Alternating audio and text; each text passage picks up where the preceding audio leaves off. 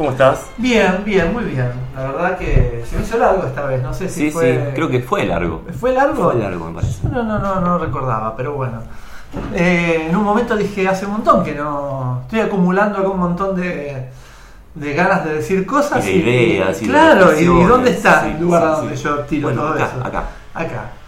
Van a encontrar de fondo, quizás escuchen la grabación, que están podando, como una especie de festejo por, por las elecciones de ayer. Salió el equipo del gobierno de la ciudad a podar árboles acá por la zona del estudio, así que bueno, este, nada, quedará como una metáfora de, de, de lo que vamos a decir, quizás. Sí, sí, sí. Vamos a cortar varias cabezas. Bueno, tenemos, yo tengo tres libros esta vez. Bien. Dos que están bastante emparentados y uno infantil, porque dije, yo prometí en el pre, en el copiloto que iba a hablar de libros infantiles y nunca lo Y cumplí. cumplís, ahora cumplís. Y ahora cumplo. Sí. Yo tengo eh, dos libros, no sé si vamos a llegar a tiempo a comentarlos, y un evento. Apa. Sí, porque Armand 12 cubre eventos también. Sí. así ahí donde se cocina la literatura, ahí estamos. Eh, el viernes, sí, entramos ya Sí, directamente sí, en el tema, evento, sí, sí, sí. El viernes tuvo lugar en la Biblioteca Nacional, no sé si supiste, un pronunciamiento público eh, por el caso Callajian, ¿no? Sí. Sí. Así que tuvimos un, un enviado.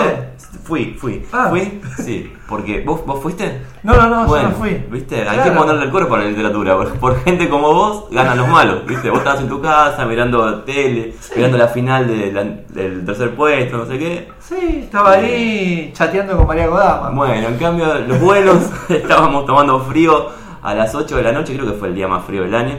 8 de la noche en la puerta de ¿Dónde de fue? Ahí Biblioteca en la Nacional. puerta, en el sobre techito, digamos, que hay. Sobre el techito, sí, sí, pero un frío increíble. Mm.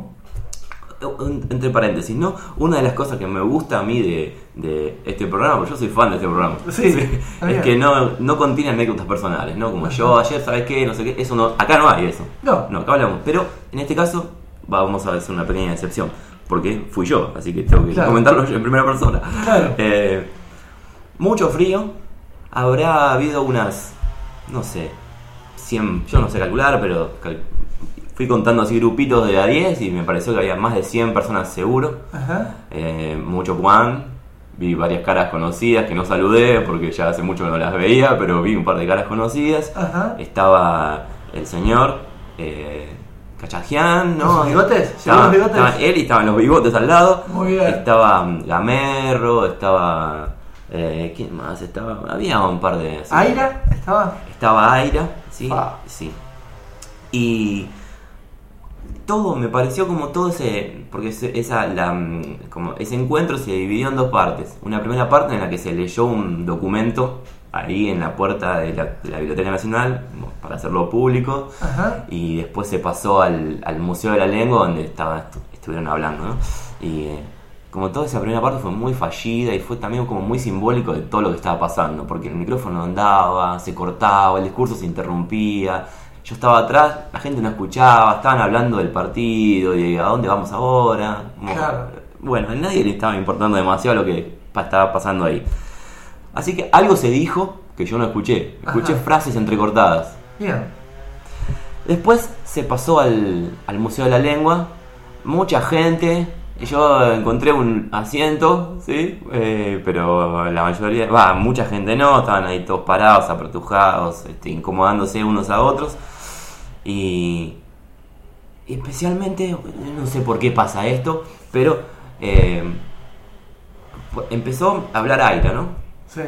Y bueno, Aira fue, no sé, fue muy gracioso, pero tuvo un par de intervenciones así cómicas o, o graciosas.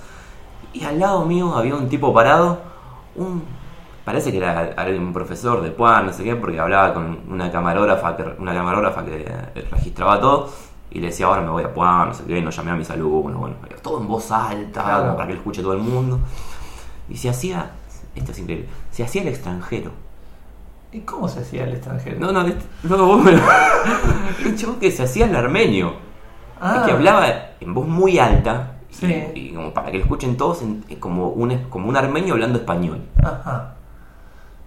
Bien. Bueno. Y después hablaba como. Llegó un amigo y hablaba en, español, en castellano, Sí, como sí, nosotros, ¿no? claro, Eh, sí, sí, bueno, sí. y después, bueno, empezó a hablar Aira y dijo algo muy, como empezó a hablar de la propiedad intelectual y todo eso, y dijo algo que yo, gracioso, dijo, bueno, si es propiedad no puede ser intelectual, como es, es un chiste, dijo, y saltó ese, bravo, bravo, ah. Bueno, un imbécil, y así, después Aira, no sé, en un momento se estaba, quería acordar de una de un autor que no sabía si era yugoslavo o no sé qué, el otro dijo, yugoslavo, bueno, viste esa gente así que quiere dar la nota, bueno, ese idiota estuvo todo el tiempo eh, molestando, Ajá. en fin. Em, eh, la, intervención de Aira eh, puso como énfasis en primero en, el tema del, procesar, de, la idea de que Kachakian procesaba, cómo procesaba la influencia de Borges, ¿no? Y, criticó un poco eso. Em, criticó la idea de que un autor argentino tiene que procesar la tradición nacional, ¿no? Y ahí tiró un palo, estaba Panesi también, que es profesor de Puan, tiró un palo para los profesores de literatura y dijeron que dijo, dijo que esa es una idea de los profesores de literatura. Que él, por ejemplo, no procesó de ninguna manera. Consciente al menos la tradición nacional. No sé. Em, y después habló de lo experimental un poco. Y, dijo que él, em, no me acuerdo bien cómo dijo, pero creo que dijo algo así como que lo, eh, experimental, em, si es experimental, ¿estamos? Eh. ¿Sí? Si es experimental es porque, es porque falló, ¿no? Como que lo experimental es un, es un fracaso. Em, no sé qué opinión tenés vos de lo experimental. ¿Qué te parece lo experimental? Eh, si se dice experimental. Sí. ¿Es un fracaso? Sí, estoy de acuerdo con eso. Me parece que es, más o menos el mismo chiste que ocurre cuando si alguien se dice inteligente, que en general, por lo general, si alguien se dice inteligente no lo es. Ajá. Y con lo experimental pasa un poco eso. Lo experimental en sí mismo, de alguna forma, es como. Es como mostrarte el chiste, explicarte el chiste, porque es lo único que tenés. Lo único que tenés. O sea, una hora, no, no importa si es experimental o no me parece a mí. Sí, sí, sí. Bueno. Eh, o sea, yo, eh, no sé, qué sé yo. Eh, cualquier obra, cuando aparece la cuestión de. Lo pienso desde la literatura o desde la música o desde el cine. Cuando lo primero que se dice que es experimental es que, es que no hay nada más atrás. O es difícil que lo que está atrás funcione. Si lo primero que pones es experimental, ¿qué quiere decir eso? que tenés que, ya tenés que como relajar un poco, tenés que aceptar lo que venga y tenés, y si, y si no termina de cerrar, o no tiene coherencia, o no tiene, o no es lindo, por decir categorías, bien, disímiles, eh, no, pero es experimental. Y no sé, qué sé yo. Eh, es muy moderno, ¿no? Lo de lo experimental. a mí, como yo soy moderno, me, me, tengo simpatía por lo experimental porque es, no sé, es una, una búsqueda que tiene un valor, ¿no? Como no seguir transitando los mismos caminos de todo el mundo que son, como ya están muy allanados, son muy fáciles. Entonces, para mí lo experimental tiene un cierto valor. Eh, Pero también está el camino allanado de lo experimental, que es peor que el del el, lo clásico. Está allanado el camino de, lo experimental que ya dejó de ser experimental, que ya fue como, para decirlo de Lesiana, reterritorializado, digamos. ¿no? Eh, después, como ahí siempre está la posibilidad de encontrar nuevas oscuridades. pero eh, yo no, estaba muy de acuerdo con esa idea de que si es experimental es porque falló. Creo que justamente por, lo que decía él, porque si no falló, porque si el experimento no falló, pasa a ser clásico, pasa a ser algo que, encuentra una, forma eh, aceptada, no sé cómo, cómo, llamarlo. Yo creo que no, yo creo que el propósito de lo experimental es justamente fallar, no ser aceptado. Si se acepta como es como las, como las vanguardias históricas, es porque fracasaron. El fracaso de las vanguardias es que fueron aceptadas, ¿no? Sí. Eh, o no, porque en realidad también me parece que eso según, eh, según en qué lugar de la línea de tiempo te parás si lo estás viendo en el momento que está ocurriendo, el dadaísmo es una cosa, si lo ves desde ahora es otra. Bueno, sí, claro. Y, el valor, yo al valor se lo pondría en el momento en que ocurrió. Claro, sí, no, sí, No desde, desde ahora. Pero, qué sé yo. Igual está bien, a mí me gustan eh, las eh, experimentaciones. pero, pero me parece que lo que no, lo que no, lo que me parece que está bien ahí es esta cuestión de que Si lo experimental solamente apunta a lo experimental, es como algo que se queda medio en la técnica. Es como. Es más Steve Bay.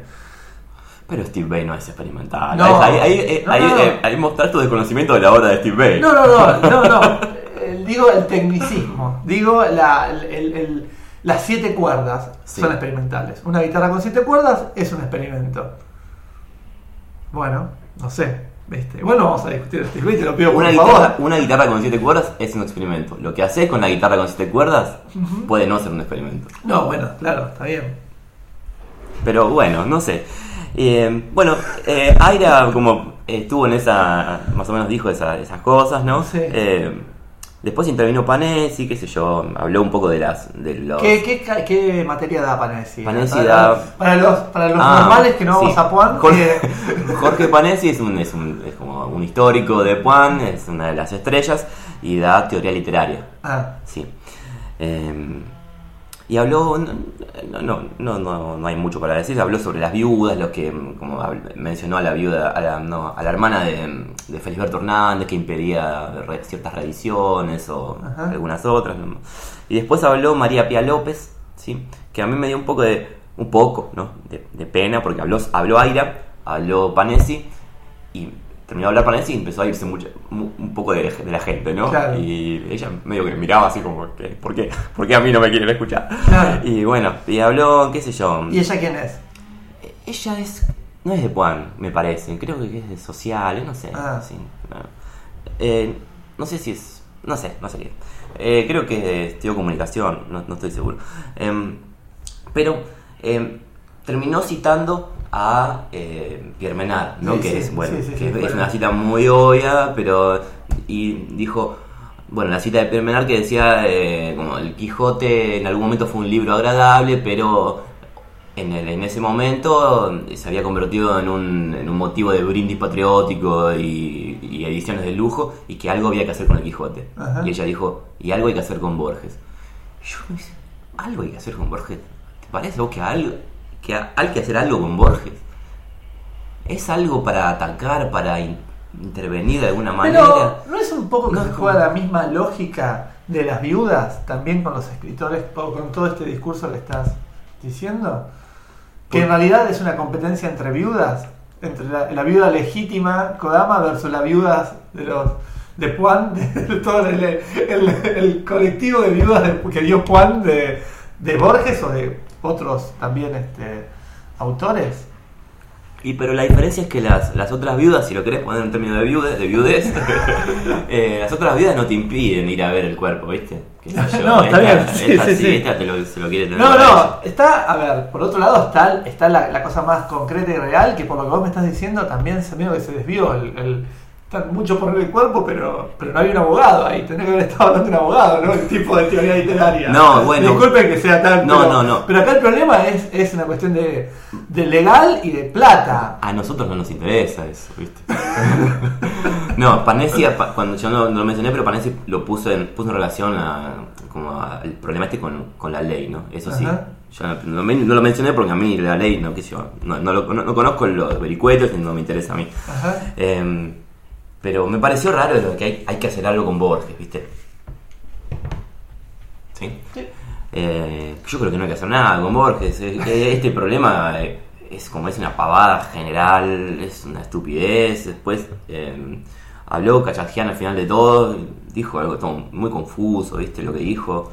Eh, se trababa en su propia sintaxis, bueno, no sé, a lo mejor estaba nervioso por lo que estaba pasando. Y me parece que sí, ah, no sé cómo es, no lo conozco a él ni cómo Tiene bigotes. Sí, solo conozco sus bigotes. A, a él, lo el hombre que está detrás de los bigotes no lo conozco, Ajá. ni tampoco conozco al autor que está detrás del hombre que está detrás de los bigotes. Ajá.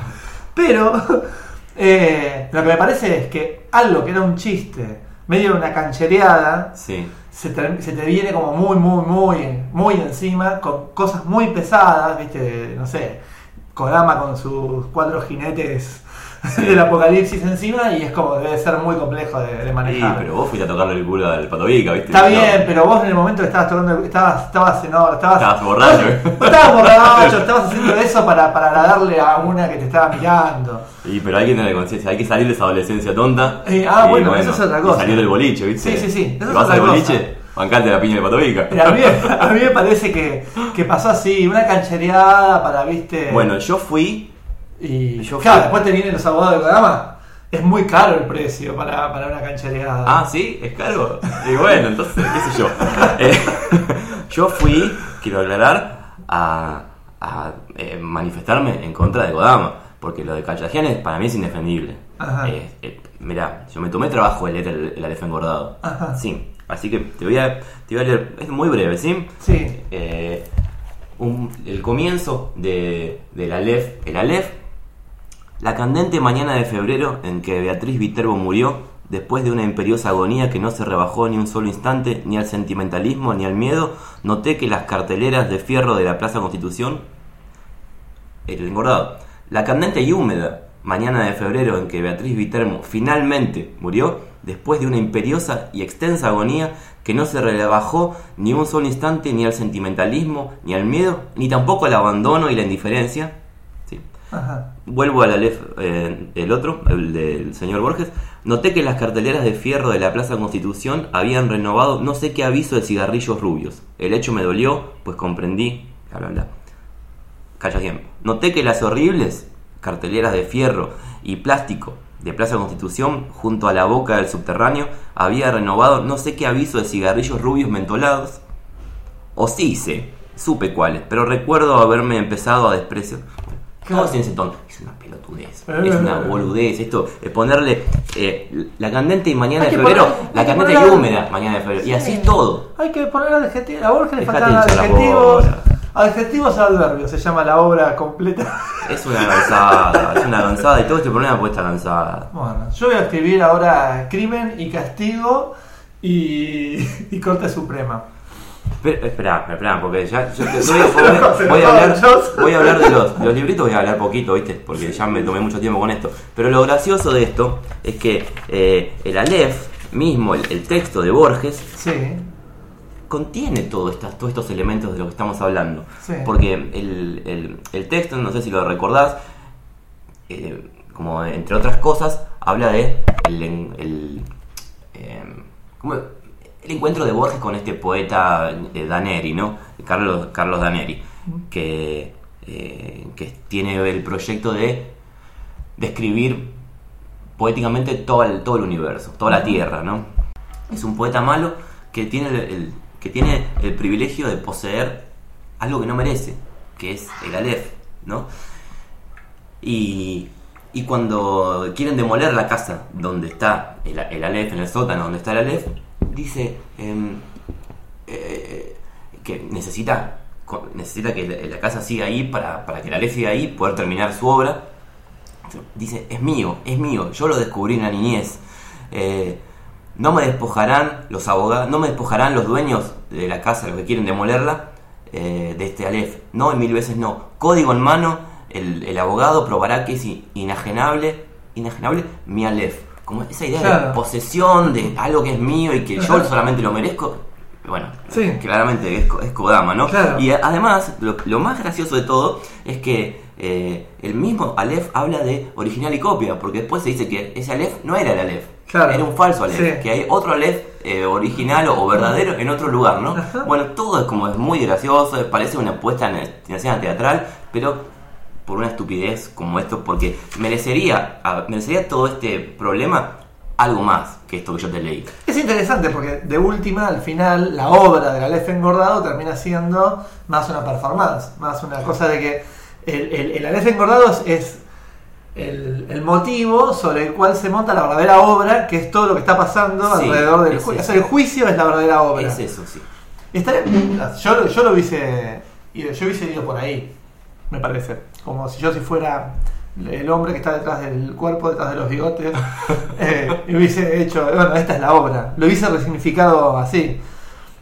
Porque lo, lo más, lo más, eh, ya, ya esto lo vuelvo, lo más, eh, qué sé yo, por ahí soberbio, que en un momento en el final de la, legend, de la, la Aleph engordado, Cachajian dice, los momentos más interesantes para mí son aquellos en los que no se sabe quién habla. Si hablo yo, habla Borges. Ajá.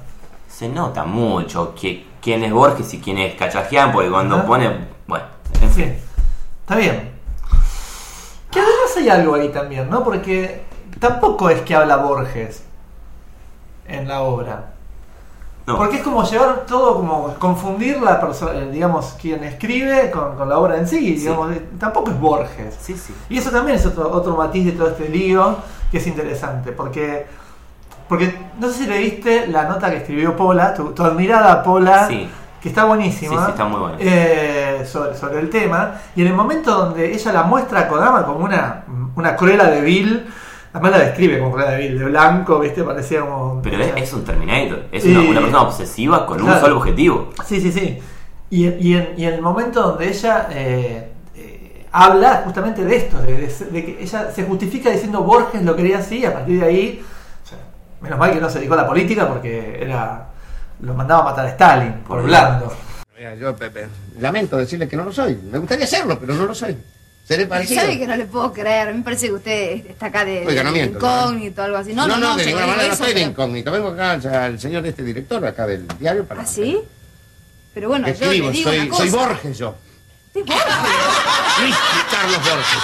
¡Qué barbaridad! Pero ese Eh, es increíble. sí, soy- seré parecido, pero no lo Pero es soy. más que parecido, señor. Bueno, vamos a estar todo el día con esto. Bueno, no, está bien. Le digo pero, que no lo pero soy y no lo soy. sorpresa, porque imagínense mi ídolo de toda la vida. Lamento. Bueno, Encantado. igualmente sus gustos. Hasta Gracias, luego. pero no... no confundió Me otro. confundió de nuevo con la copla. ¿Qué tiene? ¿El flaco se habrá operado o algo?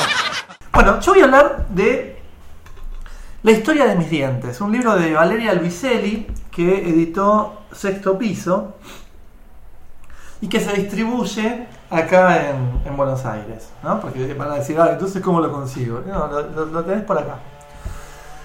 Eh, Valeria Luiselli. Eh, estaba intentando ver de qué año era para ver para así ubicarla generacionalmente, pero bueno, es joven, seguramente nació en el 77 también. Este. y, y tiene esta, este, este pergamino de decir que ha colaborado en publicaciones como el New York Times, Granta, Max Sweeney y Letras Libres. Entonces vos decís, ah, mirá.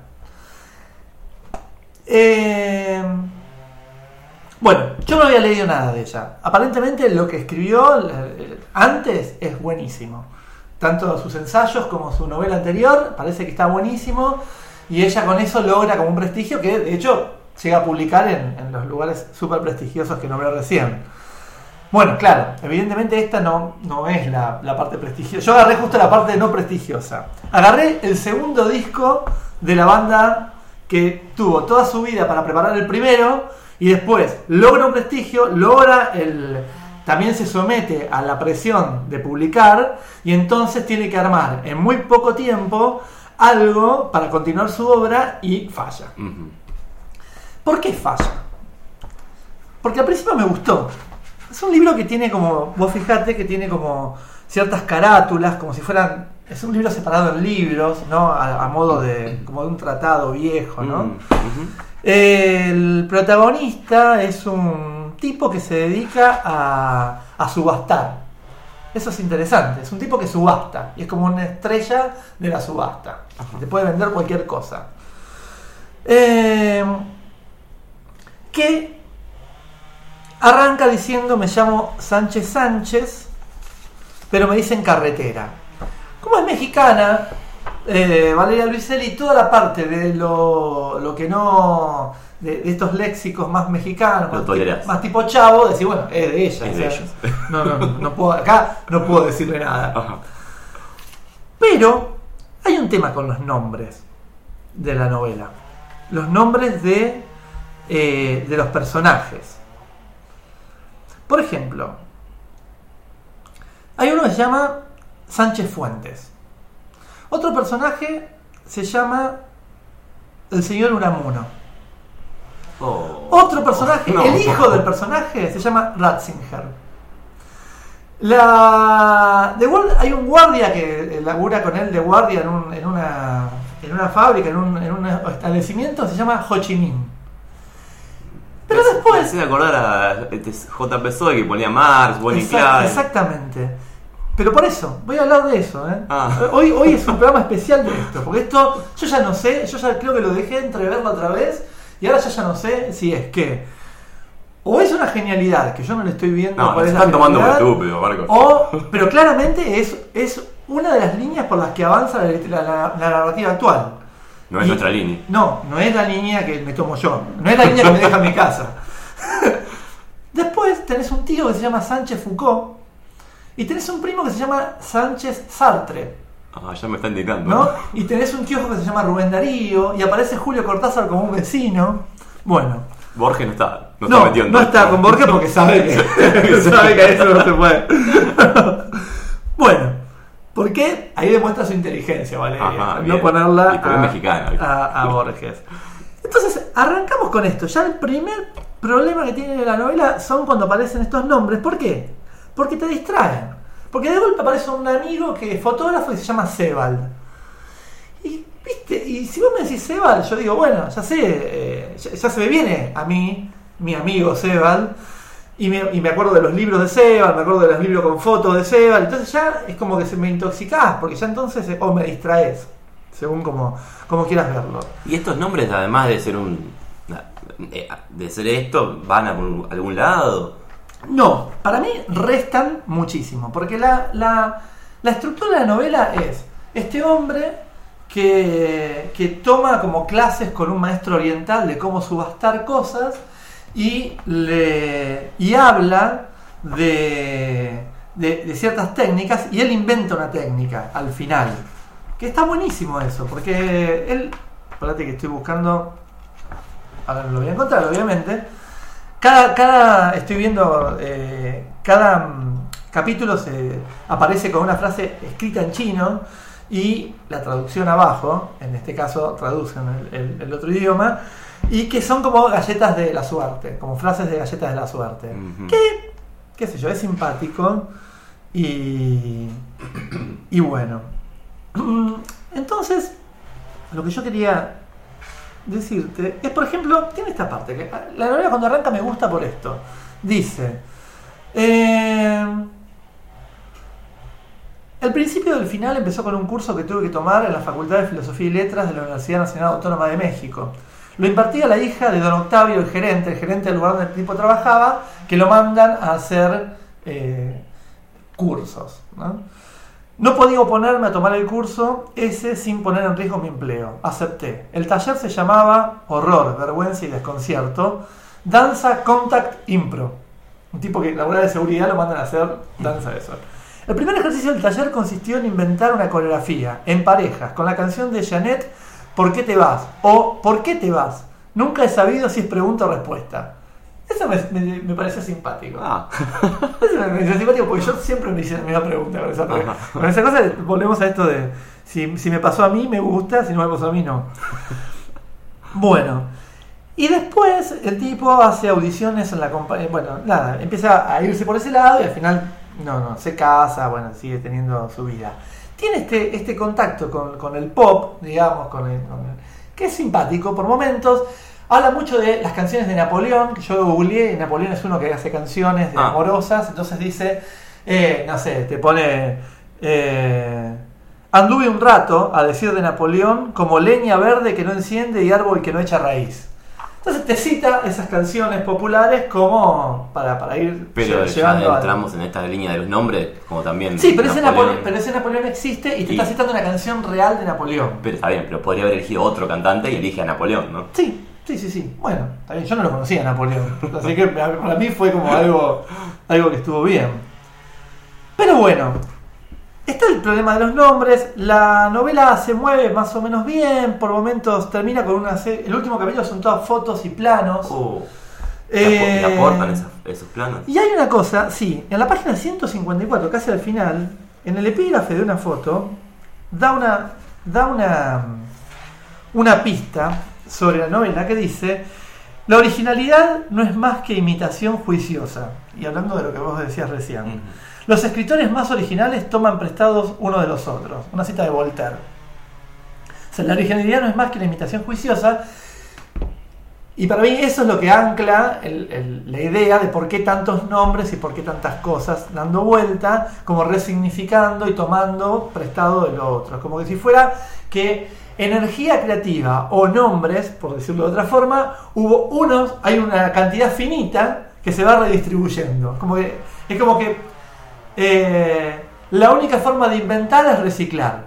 Ah, sí, sí. Eh, Hay que ver, yo no estoy tan de acuerdo con eso. A mí me parece que por momentos eso oculta cierta pereza y oculta cierta cosa de también compararte, ¿viste? Porque los nombres que pones no son Coelho, Ujú. nada, ¿viste? Sartre, Foucault, ¿viste? Me, parecía, me, me parecería más interesante si vos tomás nombres, ¿viste? Por, qué sé yo, el primo se llama Corín Tellado.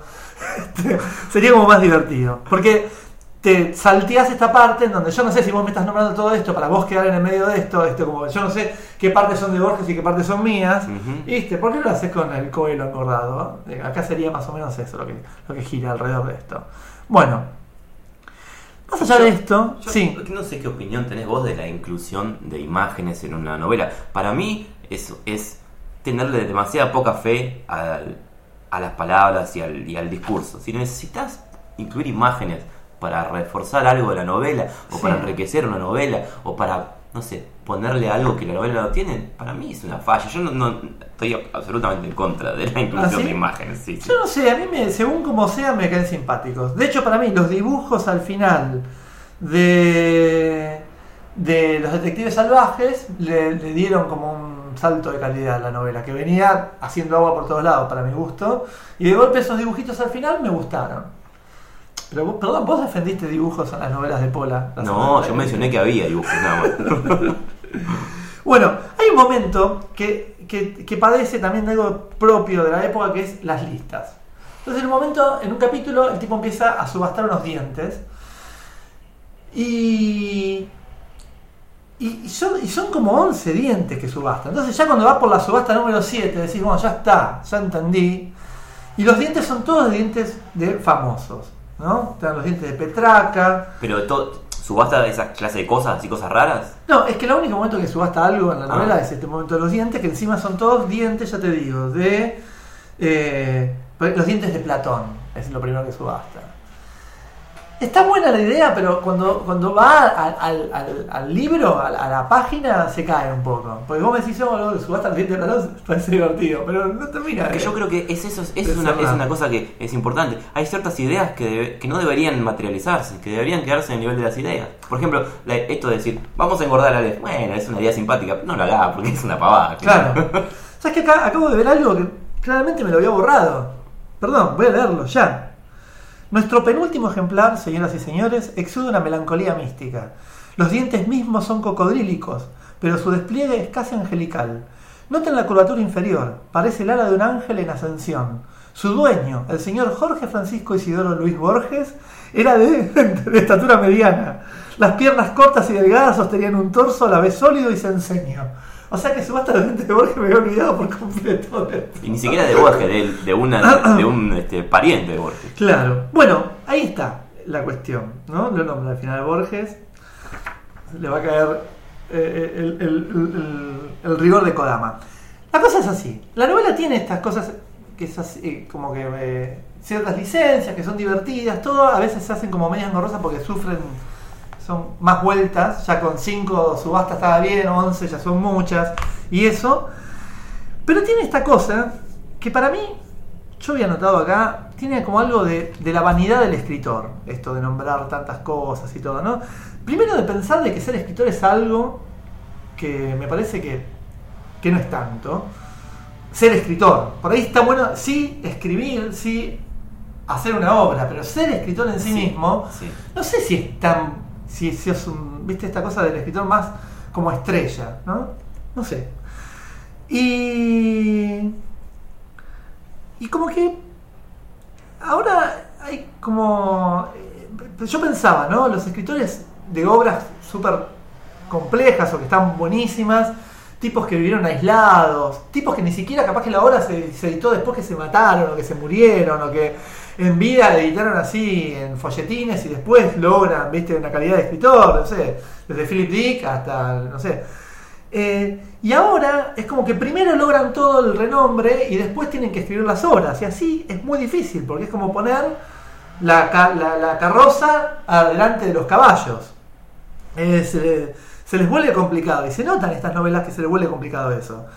Pero voy a leer algo para terminar de definir en este momento que, que acá es como que el libro me hizo una fatality.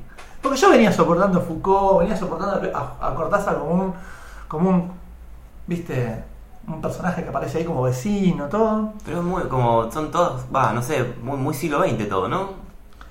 Sí. O no, o... Yo te, pará, te leo esto. Sí.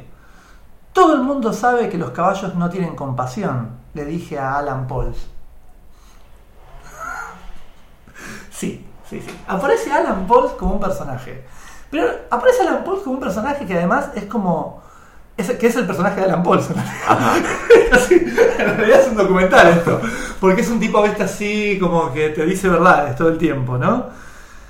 Eh, te puedo asegurar que los caballos que trabajan en el parque central de la isla de Manhattan se deprimen, me dijo Alan Pauls. Es una frase que diría Alan Pauls. Hay que, hay, que, hay que estar a favor de, de Luiselli. Pero no podés poner a Alan Pauls de personaje. No podés. Solo podés hacerlo, me parece a mí, en el punto en donde. No, no podés hacer. No, no, no. En, el- en la cuestión de, de esto, de vivir de la vanidad. De vivir de la vanidad en donde Alan Paul se ve acá y diga, ah, entonces va y te... Esto Luca Pro en, en un reportaje, cuando hablaba del rock nacional, decía que era, un- era una escena donde todo el mundo se soba el lomo. Entonces, Cerati habla bien de Fito Páez, Fito Páez habla bien de Cerati, y todos se van cebando el lomo, entonces nadie se pregunta qué es lo que está haciendo, nadie... No, no, no había ninguna disrupción. Y en ese punto, acá me parece que están pasando por esa etapa en, estas literaturas. Porque obviamente, en el medio de todas esta- estas citas y recontracitas con respecto a, eh, a nombres, se cita a sí mismo. Entonces dice, la casi señorita Valeria Luiselli, estudiante de la escuela secundaria, tartamudeaba a menudo y abusaba Ajá, y aparece sí, sí. ella misma metida, y ahí es cuando yo digo, porque aparece rodeada de quién? Bueno, de Alan Pauls, que para, igual para ella le parece como un personaje digno de confianza. Eh, pero también eh, eh, aparece al lado de, de- de un Borges, de un eh, Foucault, de un Sartre, de un Fuentes, de un, no sé, de todos los otros nombres que te viene tirando antes. sí, sí. Y lo último que voy a decir, que ahora creo que Pero no lo- Alan, Alan Pauls tiene ese cameo o es un personaje que. No, no, no, son todos cameos. Sí, sí, sí, es un cameo. Estoy bien dicho, sí, es un cameo. Y el que tiene un cameo, que digo, claro, obvio, ¿cómo no iba a estar acá? Es Zambra.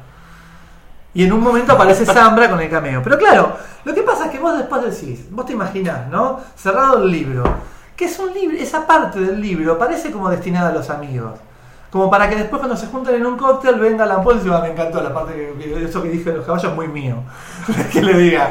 Es una opinión muy mala de Alan, pobre Alan. O que, o que venga Zambra y diga, ah, viste, me enamoré de vos, qué sé yo, no sé, esas cosas. Me lo imagino más enamoradizo a Zambra. Este, y ta- también son, son eh, todas referencias para un cierto público, ¿no? Porque me imagino Sí. si lo lee, no sé, lo lee mi primo, le decís Foucault, le decís, yo, Alan Paul, Sí. no significa nada. sí, yo, sí, tal cual. Para mí, bueno, pero es que por ahí capaz que ahí gana un poco la novela. Mm. Por eso digo, si vos conocés, te, te interfiere. Si no conocerías, no, no te interfiere. Entonces por ahí gana un poco la trama y gana un poco todo lo demás. La trama es muy sencilla, es un tipo al que le pasan muchas cosas, que se casa con una mina, que después está todo mal, el hijo casi no lo ve, que es este Ratzinger, y después se lo reencuentra más adelante y el hijo medio que le hace como una, una maniobra casi policial por momento. No está mal, pero en el medio vas, te, te van interfiriendo todos estos tipos. Viene Alan Paul, viene. Y entonces viene Sambre, entonces decís, bueno, basta, chicos, estoy leyendo. Es eso. Y lo que pensaba era como la, la tensión que se arma con este tipo de, de- de libros, es como, al menos lo que a mí me despierta, es como el- la tensión entre la literatura más como un alivio sublimatorio, como algo de del escritor que necesita expresar algo y lo tiene que sublimar, digamos, de alguna forma de toda la angustia sublimada en una obra, con esto que es una autocelebración, que no hay que sublimar nada, al contrario, es como es, nada, es como una autocelebración, no hay un esfuerzo, no hay algo de la literatura que sea como como de- de- más del cuerpo, si querés, ah, ya que hablábamos del cuerpo, ¿no? Más de algo que lo tuve que poner así. Esto es más tipo eh, charla de ascensor, me parece, por momentos. Pero bueno, igual, a ver, escribe. eh, En cuanto a los formatos, está bueno, es divertido, tiene esto- estos, estos capítulos así sueltos, tiene las galletas de, de la suerte. Están bien, pero la verdad es que a mí, particularmente, esto lo hizo Douglas Coupland hace 25 años atrás y para mi gusto le salió mejor. Hablar de su entorno, hablar de él y poner eh, estas cosas así. En las primeras novelas de Kuplan, eh, en Planeta Shampoo, me acuerdo que eh, ponía frases que escribían en los billetes.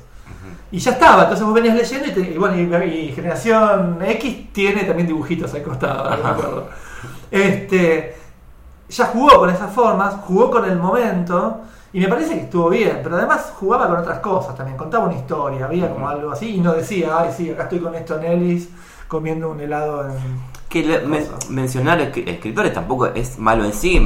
Hablamos de Borges, Borges menciona a Bioy Sí. en un cuento, qué sé yo. Sí. Pero si está, o sea, si está Foucault, está Alan Powell, está Sartre, está bueno, sí, hay un. Es, Sí. además, es una saturación que no, no sé si. Para mí el, pro- problema es que te interfieren en la lectura. Insisto, quizás ahí sí, leer, empezar a leer este libro, a los- leerlo a los 12 años, cuando no sabes de qué te está hablando del resto de las cosas, capaz que gana. Pero no es esa la intención de la autora. Entonces, Mm. este, pero bueno, no sé.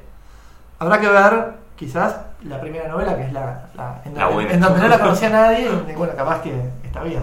Pero bueno, la historia de mis dientes, eh, no, le doy tres marquitos. Ajá, 3 sobre 5.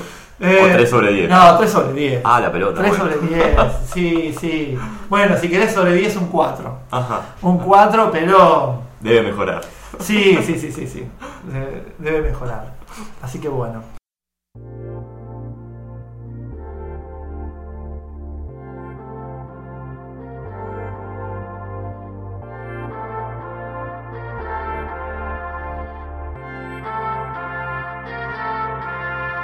We're all bored.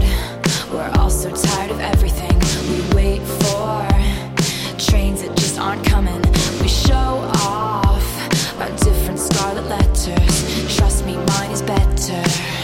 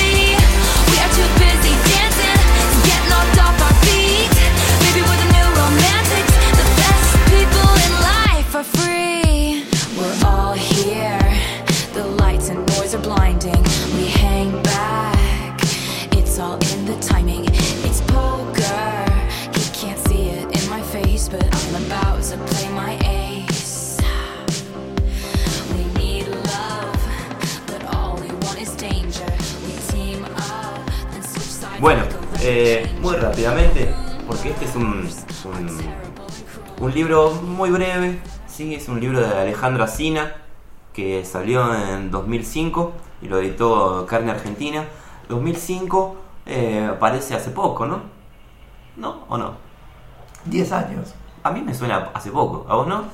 Sí, según. Bueno, Si saco cuenta. La, claro, eh, la, eh, la, la comprobación de que no fue hace poco es que eh, ponen acá el, el mail de la editorial, no es tutopia.com y después eh, datafull.com, ¿no? Que son marcas de que Claro. el, tiempo, el tiempo ha pasado.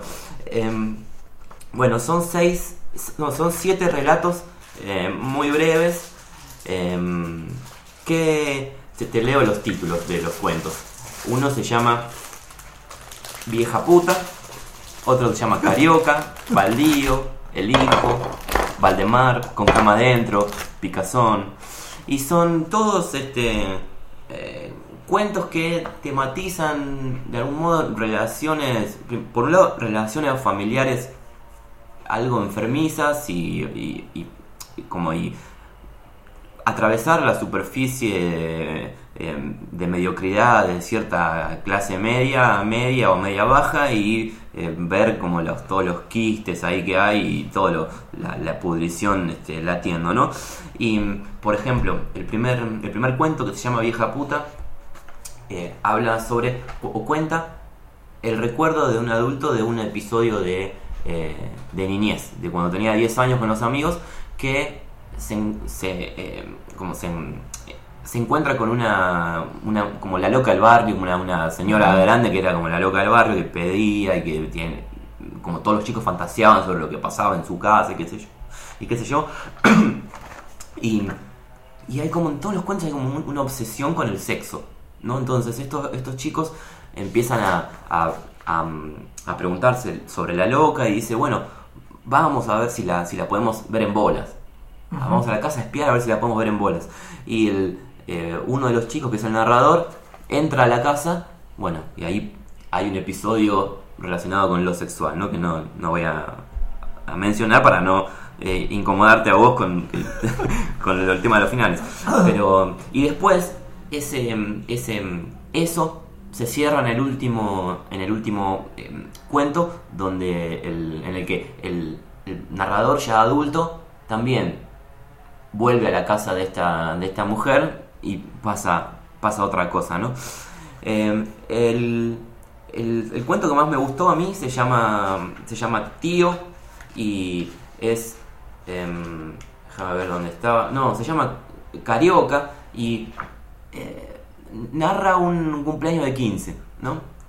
Y está bueno porque eh, tiene tres narradores. Los tres narradores eh, como eh, ejemplifican un poco o son producto de cierta eh, matriz de mediocridad de la clase media. Por ejemplo, el primero es un, es un chico de 15 años que como está obsesionado con también con el sexo, ¿no? Y como esa las tetas que tiene esa y esa no se la agarrachó nadie todavía y qué sé yo. Y eh, el segundo narrador es un, es un tío que es un como es un, imbécil, ¿no? El típico idiota que uno se encuentra en las fiestas familiares que, que, por ejemplo, te, te leo muy brevemente. Habla, habla el tío y dice, lo importante es que pasan los años y seguimos siendo la familia unida. Fíjate, Chela, le habla la mujer, ¿no? No faltó ninguno. Y yo pensé que los hermanos de Horacio no estaban invitados por lo de la hipoteca. Bueno, vos seguís que ahora te alcanzo, me voy a picar alguna cosita. Eh, Chela, fíjate los cartones que tienen en las mesas. Acordate de que nos dieron las 7. Bocaditos de pescado, jamón crudo. Mmm, jamón crudo. Bueno, esa. Como, eh, esa, eh, esa cosa insoportable, ¿no? De, lo- de los. De, lo, de la, como de estos imbéciles que, de familiares que están en todos lados, ¿no? Que uno odia tanto y por eso no me gustaban las fiestas. a mí no me gustaban las fiestas de la familia. Ajá. Pero al mismo tiempo, eh, como atravesando esa de superficie de vulgaridad, está como algo mucho más, más enfermizo. Porque eh, en, en ese momento, como es un cumpleaños de 15, viene un camarógrafo y le pide, bueno, contate alguna anécdota para la cumpleañera, qué sé yo.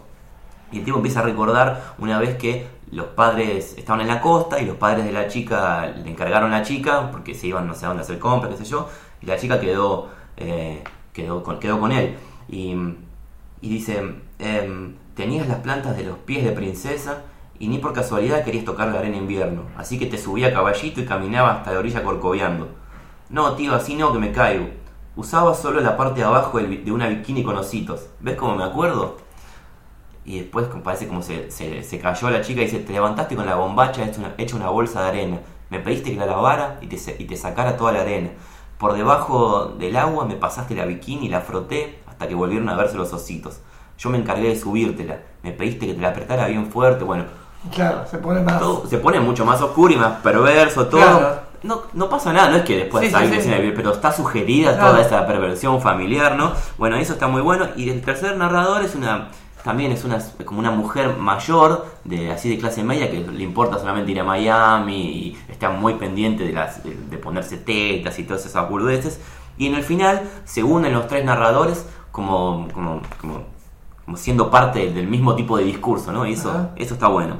Bueno, el- el- hay otro cuento que habla sobre una, sobre una violación de chicos que como que van a, a- convencen a una chica para tener relaciones en un baldío y la situación termina dándose vuelta y eh, como uno de los chicos termina siendo el, el violado, ¿no? Bueno, eh, está muy bueno, yo lo, lo recomiendo, como todo el- todo el, eh, los cuentos van por ese, por ese lado, es, es muy breve y familia, el rol es de la mujer en, en las familias de clase media, sexualidad oscura latiendo ahí y bueno, qué sé yo. Ajá, Una recomendación, Alejandra Sina, Lo que se pierde. ajá. Y Alejandra Sina nunca. Que, Alejandra que- Sina yo sé que da talleres de, de- de cuento y de escritura y sé que, que creo que escribió más cosas, no sé, no la, no la- no la Ajá. tengo mucho. Bien, bueno, está bien. Perfecto. Bueno, para finalizar, no es para finalizar porque ahora pienso que tenía que. Yo quiero hablar 5 minutos del libro infantil. ¿Por qué 5? Que sean 10. Sí, sí. Pero, eh, pero ahora me voy a meter con otro, cosa que tiene que ver con lo que veníamos hablando anteriormente. Y ya con esto quiero, de una, de una forma definitiva, darle una vuelta al asunto como para irme eh, tranquilo a seguir leyendo en mi vida de lector. Ajá.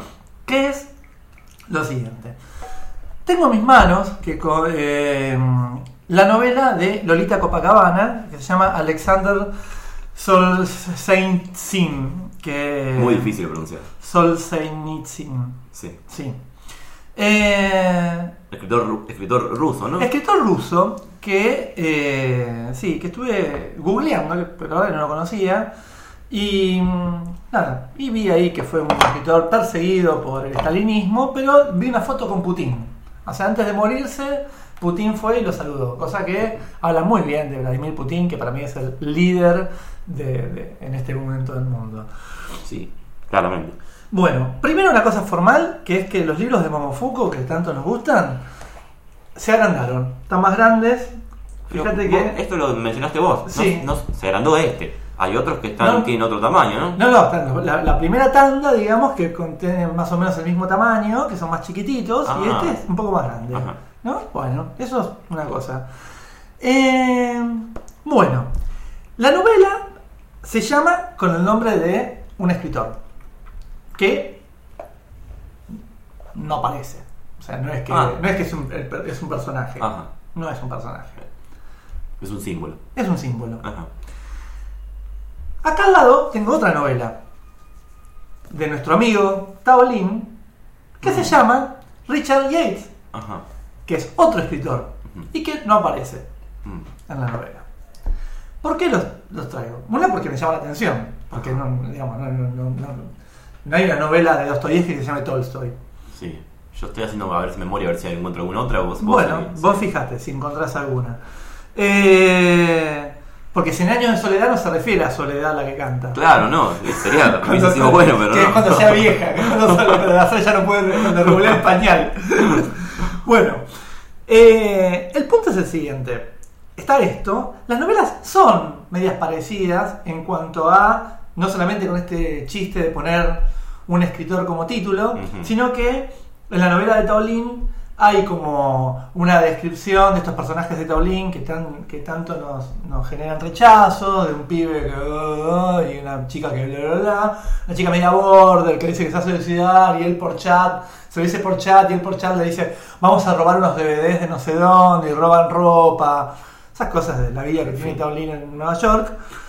No me interesa, así que lo dejo acá. Lo traje para... Porque me parece que hay una línea eh, que se repite en, en estas cuestiones. La novela de Lolita Copacabana para mí tiene a favor, digamos, y como una, un Leí- lugar... Antes de empezar, ¿leíste la otra de Lolita Copacabana? No. no. No. Eh, por empezar, bueno, nada, tiene, tiene algún link con que estuvimos hablando de Pola y los blogs y todo eso en, Sí, el, sí. en el coso anterior, en el episodio anterior, y ahora terminamos en, en esto, en una especie ya te diría de revisión. Sí. ¿Vuelven los de- blogs? ¿Vuelven? Claro, una, una revisión. En forma de libro. Sí, una revisión de finales de los 90, principios de los 2000 que, que, que me doy asco. Pero bueno, más allá de eso, porque fue, fue un poco sin querer, eh, hay algo... bueno, tiene nombres. Y sí tiene nombres famosos y sí, Sí. sí tiene nombres que son complicados, que te hacen ruido. La protagoni- una- hay dos protagonistas, ¿no? Una de las protagonistas es mencionada como la madre de Elle Fanning, todo el tiempo. ¿De, de quién? De Elle Fanning. ¿Quién es el fan? No sé quién es el Fanny, Ah. esta no la googleé, por suerte Ah. no la conozco, seguramente es alguien. Bueno, no sé, o capaz que no. Porque digo seguramente es alguien por todos los, los Sí, los personajes. Sí.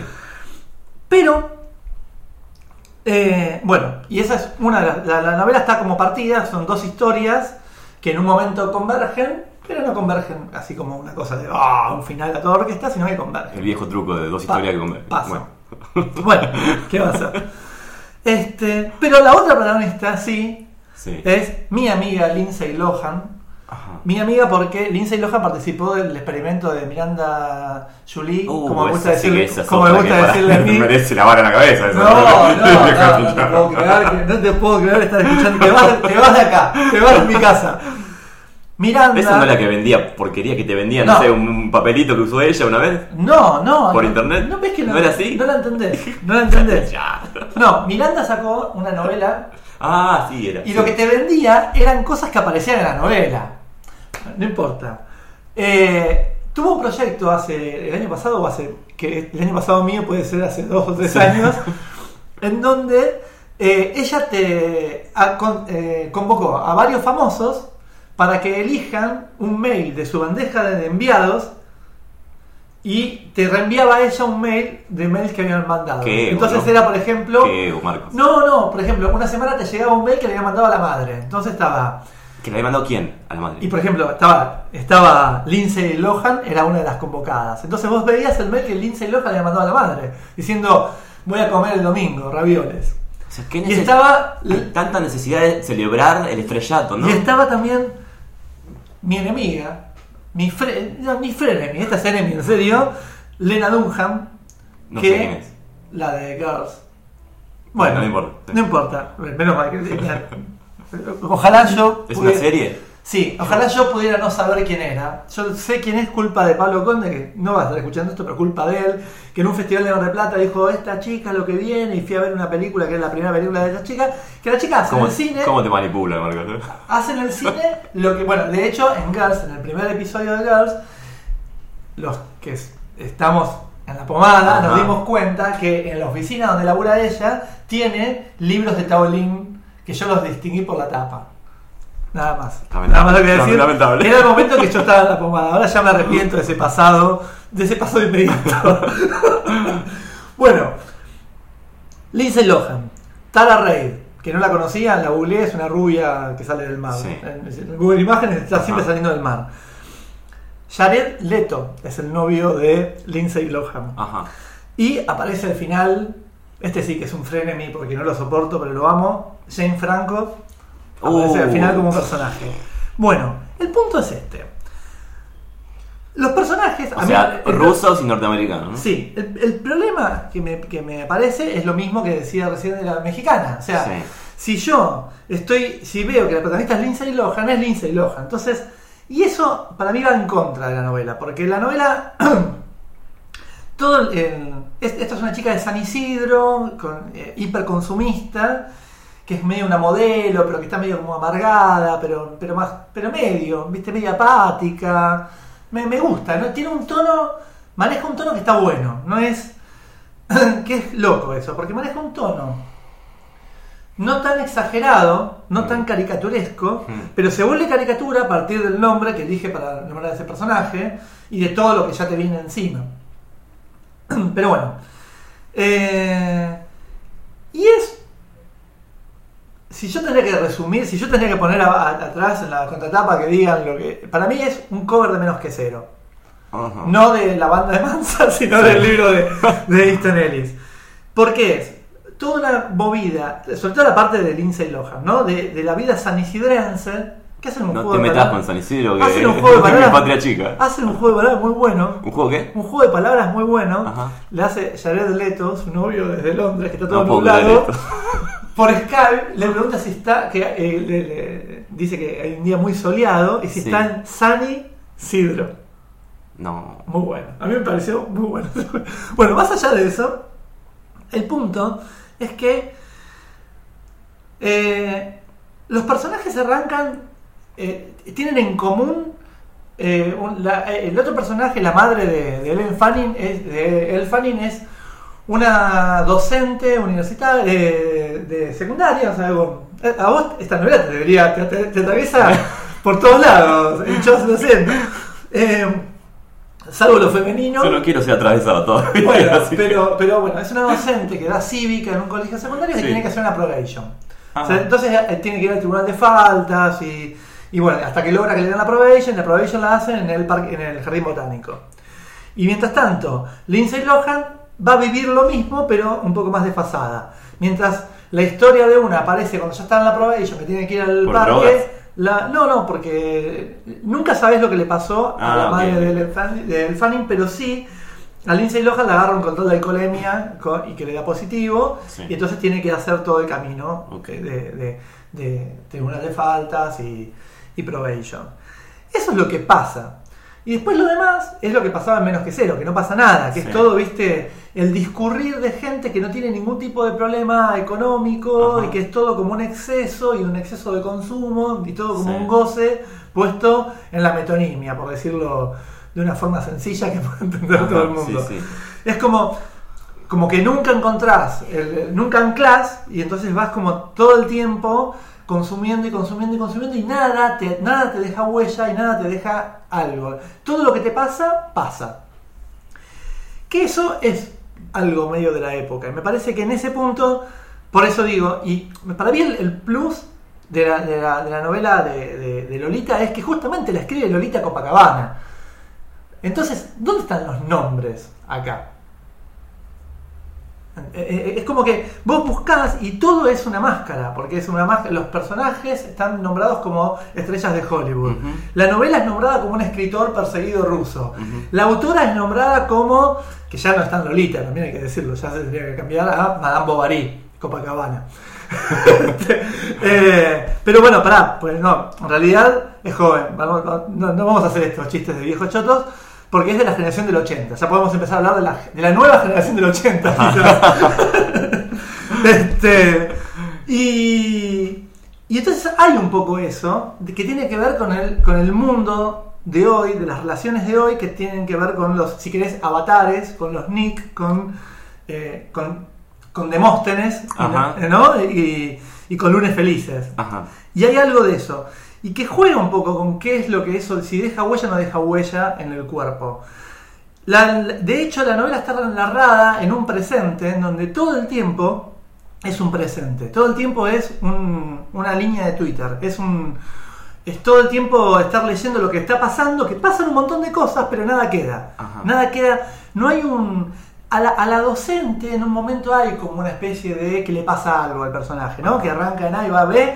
es como que en un momento, pero pero al final fin, no, no, no, no termina del todo de pasar eso. Pasa, pero no, no tanto. La otra no, la otra es como que lo que le pasó fue como que, bueno, nada, se le quemó la cera a la que le iba a depilar. Un poco eso es lo que le pasa. No, no pasa mucho. Y hay casi ningún, creo que ningún, no tengo recuerdo de ningún diálogo directo. Es todo descriptivo. Y es todo un registro realista. Claro, es todo descriptivo, realista y va en un post de esto, ¿no? A mí me hizo acordar mucho, si querés, a una cuestión de Twitter. ¿Viste cuando Twitter se pone a... La gente empieza a nombrar un evento Mm. que pasan un montón de cosas y no pasa nada y al otro día ya te olvidaste de todo Sí. y no, no se quedó nada ahí y todo en presente, digamos, no, no hay proyección, porque viste en Twitter vos no puedes, y hasta salvo el tipo este que estuvo mirando los tweets de, de Pichot hasta encontrar la que decía algo, o sea, la gente en general se olvida de, Sí, sí. de- de- de eso, y tampoco hay una proyección a futuro, nadie sabe de qué va a tuitear mañana, tengo ganas, mañana voy a ver si tuiteo esto. Mm. Entonces, eso se vive en la novela. Se habla, se googlea mucho, eh, se habla de, hay un sueño con el Papa Francisco, es como súper también actual y está Sí. esa cosa de que no sabemos qué va a pasar dentro de... Porque la novela de... Y tiene que, hay otro link también, la novela de Luiselli, que es más vieja, nombraba a Ratzinger. Ajá. Y esta nombra al Papa Francisco. Sí, sí. Y entonces ahí te das cuenta quizás esto, esta la está viendo desde el, desde el futuro de lo que le puede pasar, digamos, a, a la otra. Bueno, y está... Y es esto. El conflicto no, no, no, es, es de menos que cero, es un conflicto así de- más, si querés, el, el gran conflicto es el consumo, podría ser, podría ser la vida de hoy, el consumo del presente, si querés, no tanto de- también de los, en terminología de, de, de psicoanalistas serían los gadgets, pero sería como el consumo de, de esas cosas donde vos vas a buscar algo y no lo encontrás porque seguís buscando en otros Sí. objetos. Pero sobre todo a mí, lo que más me interesa, no tanto eso, que eso de último ya lo hizo Easton Ellis y, y está- y lo hizo bien, sino es este esta cosa de, que no hay, de, que, de, los Knicks. Me, me, me, llamó mucho la atención eso, de, que no haya. En un momento hay una cosa muy divertida, que están en una reunión de, de educación vial, que los mandan a hacer a las dos, ahí coinciden, Y los la gente se nombra como el taxista que vive en Morón, el, el que le dio alta a la alcoholemia cuando iba con la novia. Y es como, no hay nombres. Ajá. No hay nombres. Y los nombres que hay son nombres de Hollywood que tampoco son personas. Sí, sí, sí, sí. sí. Entonces ahí hay algo. Eh, por eso digo, si, si rascás en lo, en lo pri- lo- en lo primero que te hace ruido, te encontrás con una. Con una- una novela sí, que con una sobre- consistencia. Que me parece que en la de la mexicana, no porque sea mexicana, ¿no? Sí. Me parece que no. Que, que- que es más eso. Y en e- acá hay algo. Que se, se problematizan las identidades. sí, sí, sí, sí. Tiene una linda resaca, Ajá, eh, me parece. Este, y, y voy a leer un poquito para ver el tono de, Sí, sí. de cómo está, ¿no? Eh, la mina pone, eh, eh, tuitea algo, pone algo en Facebook y entonces después está ignorando todo lo que, todos los me gusta. El padre todo el tiempo le está, la está adulando. Eh, se- Ya se lo quiere sacar de encima al padre, pero tiene como un Edipo así súper de San Isidrense. Eh, El Edipo, el, el- el perfil de la San Isidrense edípica está muy bien logrado. Sí, Para, para mí es prejuicio lo que estás diciendo. Para mí es clínica. eh, Lindsay Lohan los ignora. eh, bueno, pará, te leo de antes. Eh, te leo todo el párrafo. Lindsay Lohan se siente lúcida, desinhibida y locuaz. Parecida a su mejor versión, la que sucedió alrededor de sus 10 años y le duró aproximadamente hasta los 15. Lindsay Lohan sabe que está encarnando la versión de sí misma más preferida de su padre.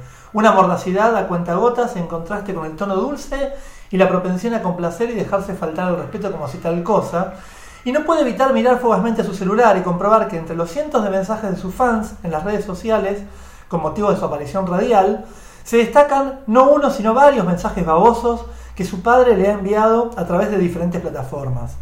Lindsay Lohan los ignora y favorece una, conversación fascista y mucho más satisfactoria con el conductor del taxi, que Lindsay Lohan intenta maniobrar hacia el flagelo de los agentes de control de tránsito y transporte vía la molestia insostenible de las bicisendas. El taxista, un hombre pelado de unos 55 años, pica y Lindsay Lohan aprovecha para despacharse sobre el trámite inhumano y absurdo que acaba de implicar la recuperación de su licencia de conducir en la Dirección General de Administración de Infracciones. El taxista escucha con atención y la entrevista haciendo preguntas que Lindsay Lohan considera de una relevancia mucho mayor que las del cuarentón de la radio. Viene de, de un programa de radio, ¿no? El taxista propone una indignación conjunta, generoso, y esa- me gustó mucho esa frase. Eh, y Lindsay Lohan aprovecha para ejercer el rol de víctima durante los 15 minutos que dura el viaje en dirección al sur, rumbo a la Dirección General de Educación Vial, cita en la calle Araos de la Madrid 1700 Barraca, en donde la espera su Mini Cooper. Es eso, es todo el tiempo un presente, todo el tiempo eh, y con ese vértigo. ¿Y quién narra? ¿Narra alguien que pertenece Ah, a esto? no. ¿Alguien, que, se- alguien que se está burlando, que mira esto con eh, ajenidad? Es que es eso, narra, Porque ese, narra esa insistencia leyendo- en decir Lindsay Lohan y Lindsay Lohan, Sí, Lindsay Lohan, sí. es, es extraña, es como, Sí. pa- parece un poco, un poco burla y un poco, ¿no? Sí, es eso. Pero es esta, es esta distancia irónica. Por eso, de todas las redes que nombran, para mí Twitter es como la que más encarna esto. Mm. Que es un presente, es esta mirada como cínica, nunca es verdadero nada, ¿no? Na- Narraría Julián Ellenbach, sería el narrador de, Ah, de esto, si tendría que decir algo. Este, sí, bueno, ¿y le- eh, ¿qué, qué explicación le encontrás al nombre? No. Yo pensé en los rusos y norteamericanos, ¿no? Esa oposición No, viste que. clásica. A ver, sí, está bien. No, no, yo no le encuentro ninguna. Salvo que, a ver, tiene algo que ver con que las dos protagonistas tienen en momento una instancia de un castigo. Pensando, si querés, en el castigo que tuvo que sufrir el pobre Alejandro, eh, tu, tu tocayo Ajá. ruso, eh, frente a. a- Porque no dijiste cómo, se, cómo es el, el- el- Claro, la y, frase que. y acá vamos a esto. Y de paso, de paso a los amigos de, de Momofuku le decimos esto. Una observación, ¿no? Una observación Con- como Con con- respeto. Con, humildad y de corazón, como dice Mauricio. Eh, la frase que ponen abajo, eh, en los libros de, de- dicen, dicen, condicionan. Yo esto ya creo que lo puse en el blog, pero para mí condicionan y no debería estar. Es pornográfico. ¿no? Y acá dice, por ejemplo, crimen y castigo en la ciudad autónoma de Buenos Aires. Y- No me dijiste San Isidro. pero todo ocurre en, en- la chica es de San Isidro, pero, pero le pasa en, el control de alcoholemia y todo eso Ah, acá. lo malo le pasa en Buenos Aires, ¿viste? No, No, malo le pasa a pasa San en Isidro. Buenos- Bueno, ahí tenés entonces la, la moraleja de, que si el mundo fuera como San Isidro sería mucho mejor. No se puede. Claro. Y. Claro, entonces te tiran un crimen y castigo ahí abajo del nombre del otro Ah, hay una oposición entonces provincia capital, por ahí. Ah, bueno, si querés, sí. Sí, sí, sí. Esto es, es el. Es interpretable, Es, una- es el Facundo engordado, podemos decir. Así que bueno, pero bueno, eh, yo me gustó la resaca, me gusta, me hubiese gustado más conflicto. Más- me, me gustó lo que dijiste. me hubiese gustado me más, moderni- más, más modernidad Ajá. y no tan postmoderni- post-postmodernidad. Pero, pero bueno, sí, yo le pongo un 7 marquitos. De 7 para 8. Ajá. Eh, sí, sí, sí, sí. Me- además me cae muy simpática la editorial. También Sí. juega un poco eso, ¿viste? Qué sé yo. Este, pero bueno. Así que bueno, eso era Alexander Solzhenitsyn. Qué valiente que sos al repetir eh, el título. De Lolita Copacabana, una de las representantes de la nueva generación de los 80. Digo que salió este año. Sí, sí, salió hace un ratito. Sí. Bueno, Se van a volver a abrir la fábrica. Tiene un razonamiento Si primario. supiera cómo se llama Me usted. cuesta entenderlo porque usted tiene un razonamiento muy primario, Sí, es, muy, es elemental. Primero averigüe cómo se llama. Eh, Yo a la eh, mañana no me levanto compre. y sé que soy Alberto Samir. las Usted no sabe si es Viale, si es José Bueno, sí. Pérez Rodríguez. ¿Qué va José a saber? seguro que no soy. Alberto, Pero bueno. pague los impuestos, déjese de joder. Ya los pagué. No, pague los impuestos, que Y usted, 70 millones de y usted a si sabe cómo se llama. Pero pague los impuestos, pero A no si pago sabe cómo se llama un día, ¿eh? Usted debe como 70 millones, pague los impuestos. Ojalá que un día sepa cómo se llama. A ¿no? ver, una cosita más. No, deja, deja. Por favor, no sé, ¿Cómo una, una última pregunta más. Dígame cómo una se llama. pregunta. Si usted me dice cómo se llama, yo le digo la pregunta. Por favor. ¿Cómo se llama usted? Ya pasó. No, pero no sé a quién ¿No le voy a contestar la última? ¿Pero a quién le voy a contestar? Si no sé cómo se llama usted. Dígame cómo se llama. ¿Me va a contestar? Si usted me dice cómo se llama, sí. ¿Cómo se llama usted? ¿Qué Alberto, yo apellido conozco histeria, no me haga histeria, que no No le haga nada. histeria. Puro barullo. Chao, hasta ¿No se anima a contestarme la última? Sí, yo me animo a contestar lo que usted quiera. ¿Seguro? Sí, seguro. Usted avaló, No, no descalifique. usted avaló la bomba lamia. No, no puede decir semejante barbaridad. Mire, la Usted verdad, avaló la la bomba verdad, mire, la verdad, Usted avaló la bomba lamia. de la única persona en el mundo que no pudo esperar que diga semejante barbaridad es usted. Es usted. Usted no puede decir semejante ¿Vio? barbaridad. Usted no puede decir Nos semejante conocemos barbaridad. bien, ¿eh? No, no puede decir. Nos conocemos bien. Usted tiene que arrepentirse de lo que dijo. No, no me voy a arrepentir. estamos. Esto va a ser muy breve. ¿no? ¿Cuánto llevamos? No sé, pero sí. Bueno, vamos. muy breve. La gente puede escucharlo como quiera. Yo lo, lo último que tengo para hoy. Yo había, viste, había empezado a leer una novela Sí. de. Ah, me dijiste, estabas de- indignado eh, con, ¿Cómo lo con Miguel. Michael Chabon. Yo le digo Michael- Chabón. Bueno, la, la tengo por la mitad, ves, qué sé yo. Después ¿Puedo- hablaremos de eso. No sé. Eh, podés traerla para la sección libros que, abandonados, Sí, que, sí. que- que después al final Tengo eh, Mario Bellatin. Mario Bellatin, no tiene, la, no tiene tilde, entonces Bellatin. puede No, ser Velatin también. Estamos en Argentina, vamos a decir Bellatin, ¿no? Se llama Perros Héroes. ¿sí? Sí. Yo compré esto por Mercado Libre. Viste que en Mercado Libre la tapita no se ve muy bien. Ajá. Entonces vi un perro. Perros Héroes, yo lo compré. Sí, Perros Héroes es tu- sí. es. Pero después cuando lo tuve en mis manos, veo que el perro está detrás de una reja, está, Sí. está eh, sufriendo, ¿no? Ahí. Bueno. eh, Mario Bellatin es un escritor mexicano, Ajá. ¿sí? Ahora eh, acaba de sacar un, un libro, me parece, este año, y va a venir al- a un festival de... Festival, no sé cómo se llama, un encuentro de literatura que se va a hacer en Tucumán y va a dar un pequeño curso. Bueno. Y el título se llama... ¿Leíste algo de...? No. se llama eh, Perros Héroes y tiene un subtítulo. Tratado sobre el futuro de América Latina visto a través de un hombre inmóvil y sus 30 pastor belga malinois. Yo había leído dos eh, cosas de Mario Bellatín antes. Una es Lecciones para una liebre muerta. Es un texto volviendo a lo experimental, un texto, si querés, experimental, construido a través de, no sé, como más de 100 fragmentos. No me gustó. Leí Damas Chinas, qué sé yo, no, no- no es nada, no me pareció que está una novela, me pareció nada especial. ¿Y por qué compraste este?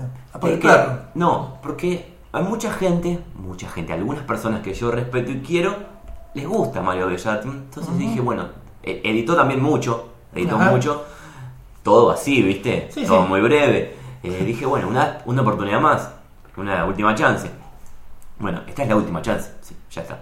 No, no, no tachamos de la lista, basta de Mario Bellatin, es un- debe ser un gran ser humano y todo.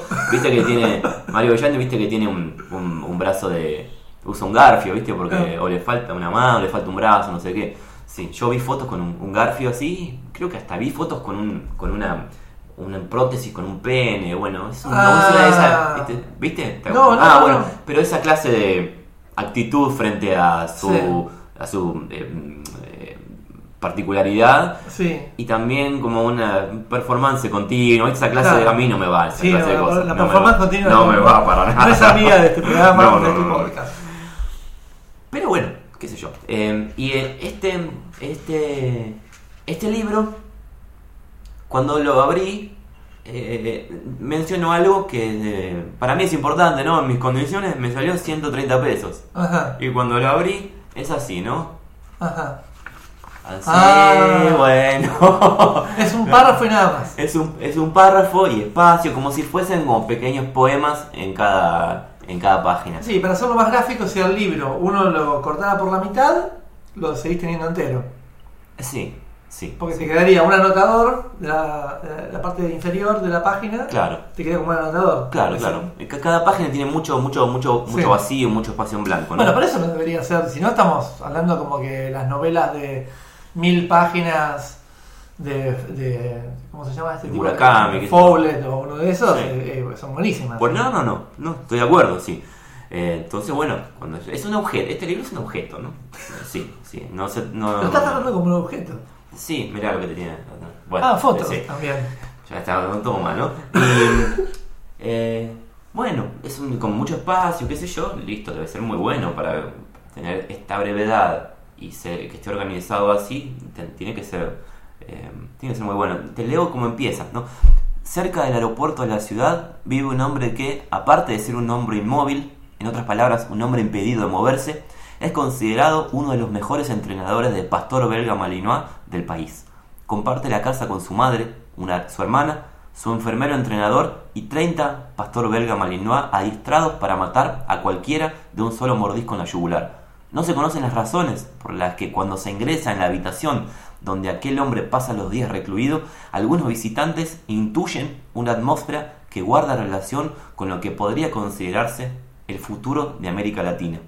Este hombre suele decir, en su casi incomprensible forma de hablar, que una cosa es ser un hombre inmóvil y otra un retardado mental. Bueno, es un tipo, el, el protagonista es un tipo que no se- es un hombre inmóvil, que no se mueve, que debe- tiene alguna, algún tipo de discapacidad o, Ah. o capacidad diferente, ¿no? Para, para Sí, hablar un déficit. un déficit. Eh, y toda la, la situación ocurre en una casa. Mm. Y el tipo es como una especie de, del que tiene el poder en la casa, el que manda, el que dice vos vení para acá, qué sé yo, y entrena a estos perros eh, para, bueno, para, eh, para, para, para matarlos y para, y para venderlos también. Em, las, la hermana y la madre tienen una ocupación como subalterna, se dedican a clasificar bolsas de plástico, no se sabe por qué, no se sabe para quién. Eh, el- este, este tipo, este hombre inmóvil, tiene una especie de secretario, ayudante, que es un enfermero entrenador, que le trae el té, que le pone los auriculares, que le hace todo. Eh, tiene además en esa habitación donde está eh, un... eh, lo llaman un ave de cetrería, que sería un halcón, ¿no? Sí. una- un halcón que, que lo tienen como le ponen una, una tapa para que no pa- para eh, para que no se altere no sé qué y tiene uno- unos loros bueno todo el, el eh, Pero todo tiene ese tono. todo tiene ese tono como como, los- como si los personajes fueran arquetipos viste como Claro. muy simbólico De hecho, el hombre inmóvil, perdón, ¿no? Pero es horrible. es todo es horrible Como, como, como imagen, como ¿qué es un hombre inmóvil? bueno no, el- no, no, no, no dice nada. el- o sea, pareciera como que va a decir un montón y en realidad no dice nada, porque el- ese comienzo a mí, bueno, te intriga, ¿viste? Porque, bueno, a ver cómo Sí. se va a resolver esto. No pasa nada, te cuenta lo que, eh, lo que hace el, el tipo, cómo manda a todos en la casa, eh, o sea que habla, o sea que mueve la lengua. En una forma incomprensible. Parece que, o, o no sé cómo hace, ¿viste? Porque no tampoco se aclara. Eh, hay como una relación, como el, el- todo de la novela parece tratar sobre las relaciones de poder, ¿viste? Y esa Mm. es como esa dialéctica amo-esclavo que, Sí. en la que está toda, toda, toda la dinámica de esa familia. A su vez, Por ejemplo, dice, en ciertas épocas del año, el hombre inmóvil decide deshacerse de algunos de los perros. Solo la sangre nueva otorgará los avances genéticos necesarios. Asegura y se echa nuevamente a reír, ¿no? Uno de los, como el perro favorito del tipo se llama Nubis, viste que es un- ese dios eh, egipcio que Ajá. tenía cabeza de perro. Eh, como Claro, to- ya todo- aplica la, to- la- la redundancia. todo es como terriblemente simbólico, no tiene una edad definida. eh, tiene, Bueno, tiene- experimental, tiene- tiene un proyecto, claro, tiene un proyecto de poner a los perros en una nave espacial. Ah, ¿Viste? muy bueno, muy loco, muy bueno Bueno, eso. bueno, esto, esto termina en, ¿en qué termina? En nada, no termina en nada. Termina así, como vos decís, bueno, y, a ver, ¿qué? no, no termina. Y tiene al final un, como un dossier, Sí. dice instalación Sí. y fotos que eh, como representan toda la, la escena, esto, ¿no? fotos de la habitación con el ave de cetrería, la jaula Ah. del ave, la jaula de los, los loros, las jaulas de los perros, eh, está el halcón ahí, ¿qué es un halcón esto? Sí, Parece que parece un halcón, bueno, el tipo, ¿no? Claro. Eh, yo no sé si esto fue eh, como este, como Mario Bellatin creo que también es, es artista, digamos, Claro. es, entre comillas, ¿no? Que tiene, hace instalaciones, entonces me parece. Como no que fue pensado para la no sé instalación. si fue pensado para instalación Claro. y el texto después salió editado. Claro. Bueno, pero toda la, la novela se llama eh, Tratado sobre el futuro de América Latina visto a través de, bueno, Sí. el, el subtítulo, te- como decías vos, de, los, de las cosas que pone Momofuku, ¿viste? Sí. Te, te incita a leer la novela en, en clave política. Claro. Y parece como toda una alegoría sobre un tirano en un Sí. país que domina, que es un hombre inmóvil a su vez, que tiene una, una relación de am- amo y esclavo con los perros que Sí. sería la clase baja, bueno, viste, Sí. todo así.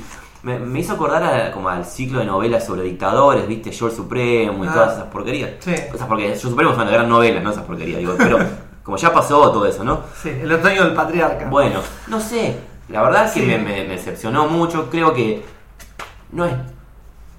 No sé, viste, vos decís, está... Hablábamos de que en algún momento que como el, el, el valor de la literatura es encontrar nuevas formas de contar, ¿no? Sí. Y e- es un intento por una forma diferente de contar, porque Sí. la historia no, no, no narrativamente no necesita estos espacios. Claro. Se podría poner Sí. un es un cuento, Sí. ¿viste? Que a la que se le, se le eh, inocularon estos espacios Claro. para que vos pongas, no sé, eh, qué sé yo, le- eh, un cuento, cualquier cuento, ¿no? Si yo lo, le saco esa forma de cuento y lo distribuyo de manera poética, así como o pseudo poética, Sí. Adquiere como una, como lo pone en una dimensión diferente, ¿no? Ajá. Como si Sí. fuese algo como, no sé, una trascendencia distinta. Sí.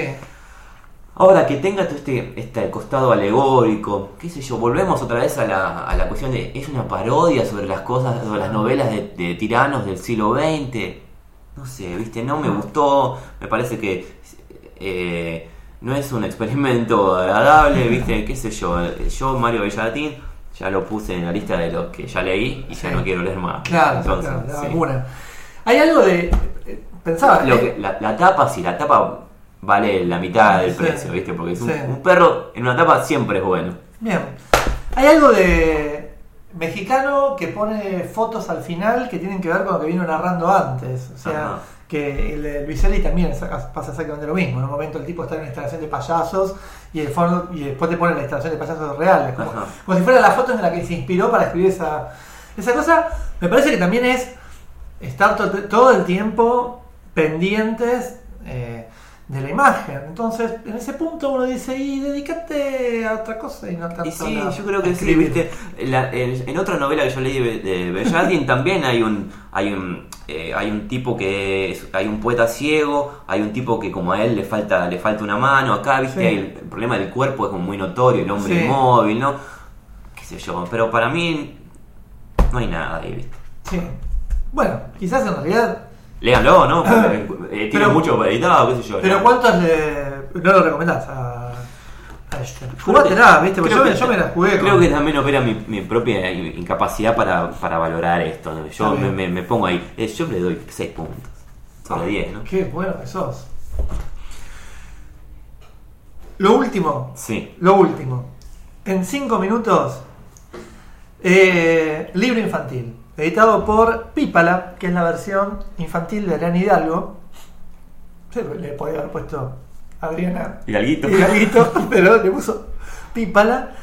Es un libro de un japonés que se llama Hiroko Omori y es la historia de Romeo Nunca está contento, que es un hurón blanco que tiene una remera hiper indie Sí, sí. eh, a rayas azul y celeste. Es, es como si fuera la camiseta de San Telmo, pero puesta en horizontal. Y un hurón blanco que siempre está enojado. Que en la tapa dice no me gustas. Le dice al, al lector. Al lectorcito le dice no me gustas.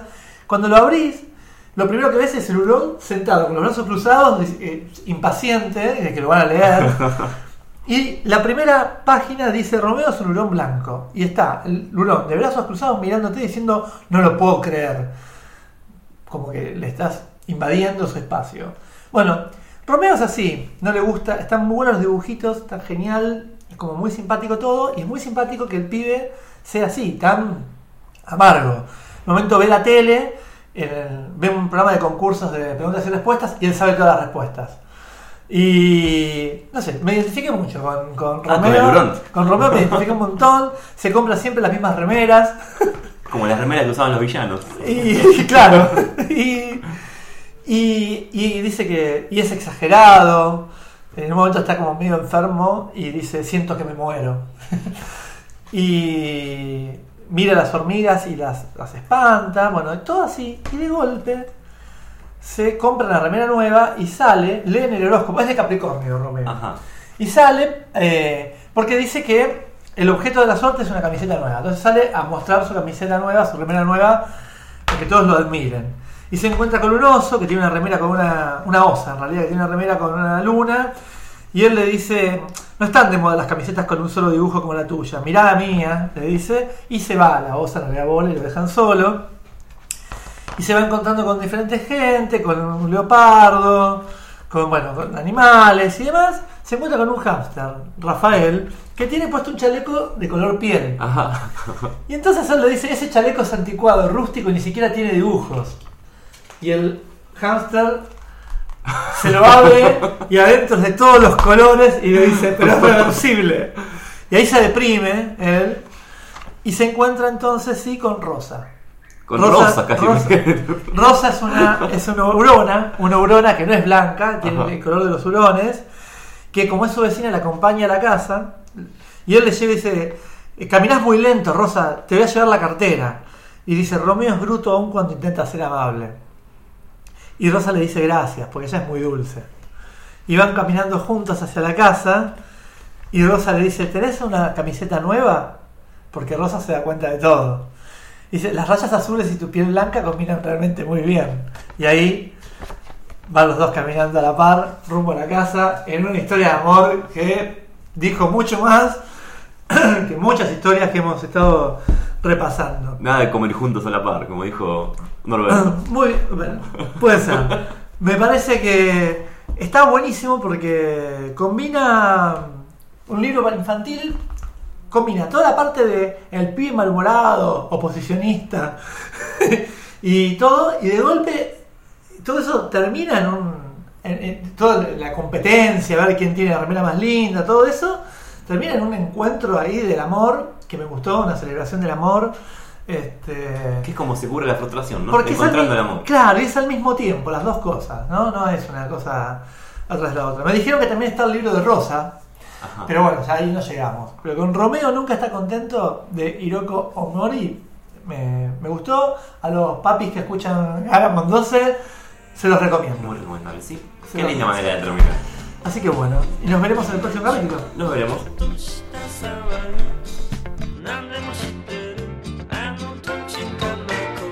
Yeah.